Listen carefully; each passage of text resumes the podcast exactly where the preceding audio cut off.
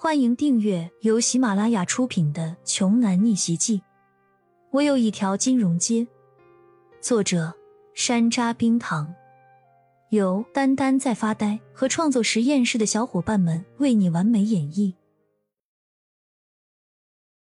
第八十八章，骄阳也没想到刘慧敏会这么做，毕竟三十万不是一个小数目。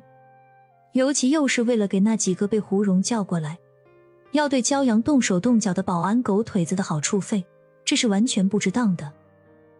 于是他对刘慧敏笑着说：“把钱收好了，我没事的。”可是他们会打你的，你一个人对他们那么多人，吃亏的只能是你。刘慧敏为骄阳担心，越说越着急，差一点都要哭出来了。那你觉得？他们敢要你的钱吗？他们害怕的是胡蓉，不是因为钱多少。骄阳说的没错，这些保安是害怕胡蓉。刚才他们听到胡蓉让他们对骄阳动手，所表现出来的迟疑也是做做样子罢了。他们也没想到胡蓉一出手就是十万。至于刘慧敏的钱给的再多，他们自然是万万不敢收下的。现在的刘家和胡家。谁上谁下，谁高谁低，大家眼睛里看得清楚的很。展览馆以外的地方先不论，就是今天的这个珠宝展会现场，也是他们老胡家可以一手遮天、随意横行霸道的天下。其中一名保安也连忙对刘慧敏说道：“对不起，刘小姐，您的这些钱我们是不会收的。”您带进来的这位朋友先生身份实在有些低微，他不适合出现在这种场合的活动现场中。听到保安的话，骄阳朝着刘慧敏摊了摊手，无奈的表了表态：“你看，我说的没错吧？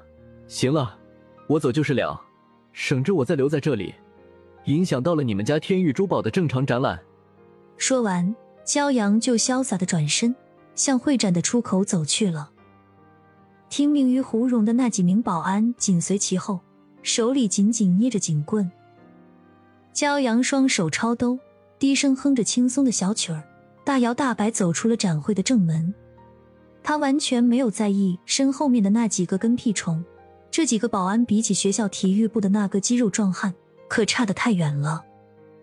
刚走出正门，只听一个保安就在后边恶狠狠的大声喊了一句：“喂！”小子，走这边。那名保安指向一处背阴的角落，那个地方很隐蔽，不容易被让人发现。骄阳停下脚步，冷冷的转身，瞥了他们几人一眼。我已经出来了，你们还不打算放过我吗？保安队长阴笑一声说：“放过你？那我们哥们几个的前程怎么办？你得罪了胡蓉。”只要我们把你揍一顿，然后拍下视频给胡蓉看，说不定老子就能升官发财了，再也不用干这丢人现眼的破保安了。一会儿的其他几个保安也赞同的点了点头，他们个个也都惦记这一次能够踩着骄阳上位。骄阳无奈的摇了摇头，就是因为自己是坐着那个好心老大爷的电动车来参会的，就还是有这么多人把他当做穷屌丝一个。为了和今天这个珠宝展会的调性相符合，早上他还特意换了一身相当像样的行头出门。这一身可是米兰设计师量身为他定制的。结果闹腾了这一出之后，他这身全世界仅此一套的服饰也和没穿一样。之前如何被人瞧不起，今天只会变本加厉的更严重罢了。没办法，只能怪这次骄阳穿的衣服实在是太高级了。会场里压根儿就没有人能够认得出来，像胡蓉那种人渣，别看他家里很有钱，但是一听他说话就知道了。他过去二十年里就根本不知道，那些国际知名的服装设大师往往不会定制款的服饰上缝制任何商标的，因为全世界仅此一件，要商标做什么呢？又不是量产出来的，那些地摊货才会每一件都会缝制商标上去。真的假的都有，生怕别人不知道到底哪个品牌的。